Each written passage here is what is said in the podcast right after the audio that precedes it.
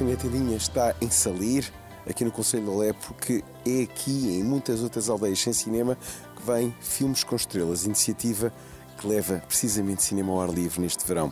Fiquem atentos ao site cinetadinha.pt, eu dou as informações, vale muito a pena descobrir filmes portugueses para toda a gente.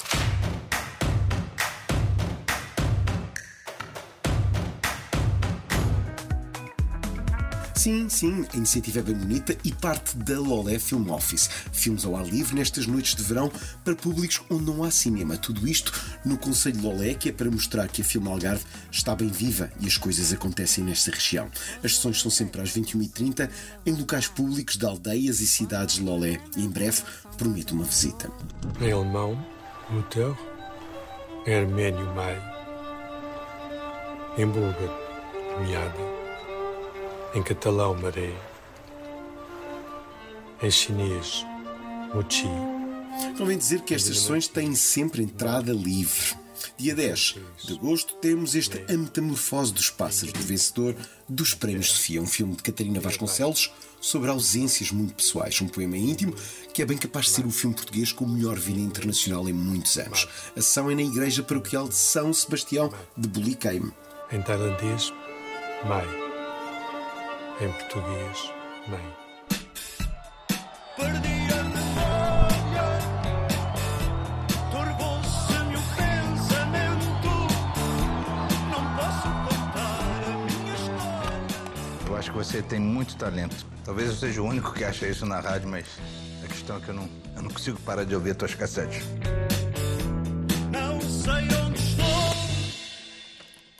Você gravou como essas cassetes? na casa de banho, que eu gosto de ouvir a minha voz com eco. Fica mais forte, mais bonita. É, mas para tocar na rádio não dá. E perfeito para uma noite de verão à luz das estrelas é Variações, o biopic de António Variações, por João Maia, uma história de um homem que mudou a face da pop portuguesa. Um filme repleto de amor e com um trabalho supremo musical a partir das canções de Variações. Eu não sei se tu vais conseguir adaptar isto tudo.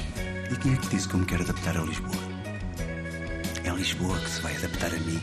Será no Sport Clube Benafim no dia 19. E como é que vai a tua música, António? Ah, vai bem. O que é que estes dois estão aqui a fazer? Fábio, tu não atendias o telefone. Teresa, o projeto vai ser diferente. Só mulheres. Quatro. Nós precisamos da tua força, da tua garra. Precisamos de ti, Helena. Então é você que anda a encher a cabeça da minha filha de ilusões. Dance music portuguesa. Finalmente! Estávamos precisamente à sua espera. Eu esperei a vida toda. Antes, a 17, no lar de Soalheira, em São Sebastião Lolé, outro biopic bem bom de Patrícia Sequeira, a história das Doce, a primeira girls band nacional, um percurso de sucesso contado com um olhar que comenta a evolução da mentalidade de um país chamado Portugal. Já viste o que é que estes gajos estão a fazer, pá? Então nós estamos a trabalhar há meses. Ainda não vimos um tostão. Eu tenho medo. Só de imaginar uma plateia cheia de gente a cantar as nossas músicas, à vontade de arriscar.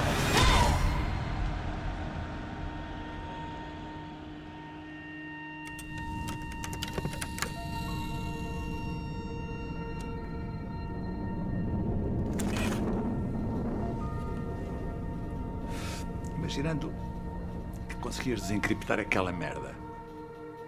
E depois? Metias o teu nome na lista e aparecias lá com uma malinha na mão, é? Não foste chamado, por alguma razão foi. A 20 de agosto está marcado em alto Mar Infinito de Carlos Amaral com Nuno Lasco e Maria Leite, esta atriz da região. Quem for à Fonte Pequena de Alto, local de imensa beleza, terá à sua espera uma surpresa, mais não digo. O filme é um exemplo da capacidade de engenho da banda à parte. A produtora conseguiu fazer sci-fi low cost e parecer grande orçamento. Acho que somos o projeto que passou do prazo. E eles são o futuro.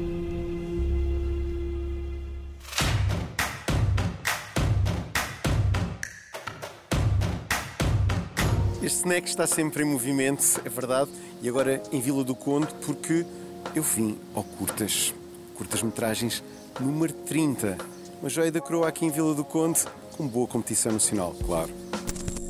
Vamos ser diretos. Esta edição 30 do Curtas arrisca-se a ser um marco na história do festival. Filmes fortíssimos, uma competição nacional incrível, ambiente verdadeiramente festivo e uma curadoria sem espinhas.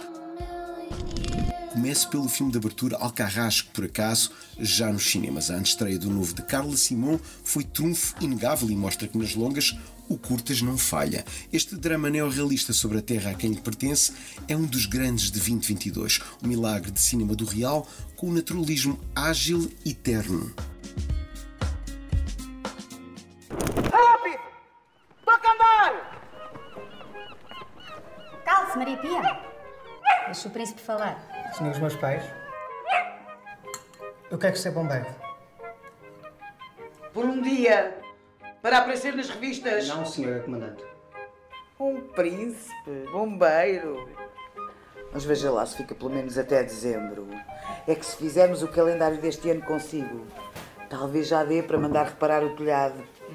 Na sessão de encerramento, João Pedro Rodrigues marcou presença e trouxe a sua comédia gay Fogo Fato, que na rentrée terá estreia no Queer Lisboa, a história de um príncipe português que descobre uma paixão proibida num quartel de bombeiros. Fogo Fato tem aquele humor à Teatro Praga que tanto fazia falta no cinema português.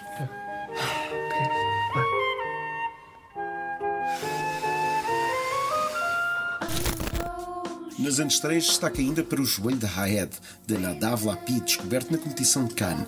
Não é dos melhores de Lapid, mas tem um discurso urgente sobre as complexidades da identidade israelita. Nadav Lapid, ao menos, não se repete.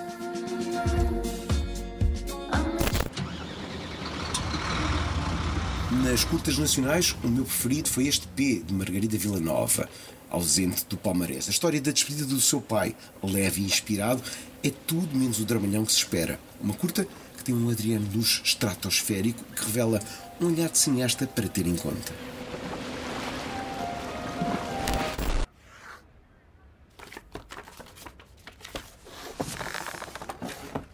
Como sempre, as animações marcaram o festival, em especial o Casaco Rosa, de Mónica Santos. Musical nos apresenta o Casaco Rosa, casaco poderoso e torturador, alusão não disfarçada ao Pide Rosa Casaco.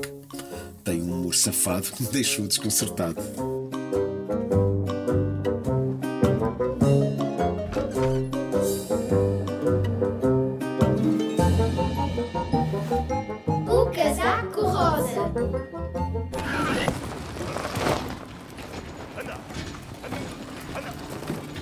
David Hotel e Vasco Sá deslumbraram com Agarrano, premiado, uma animação que já tinha sido estreada no prestigiado Festival de Annecy.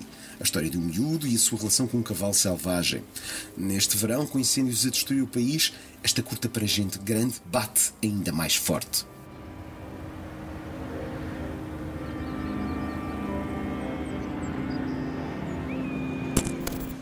O teu peso em ouro marcou o regresso de um dos habituês do festival, Sandro Aguilar.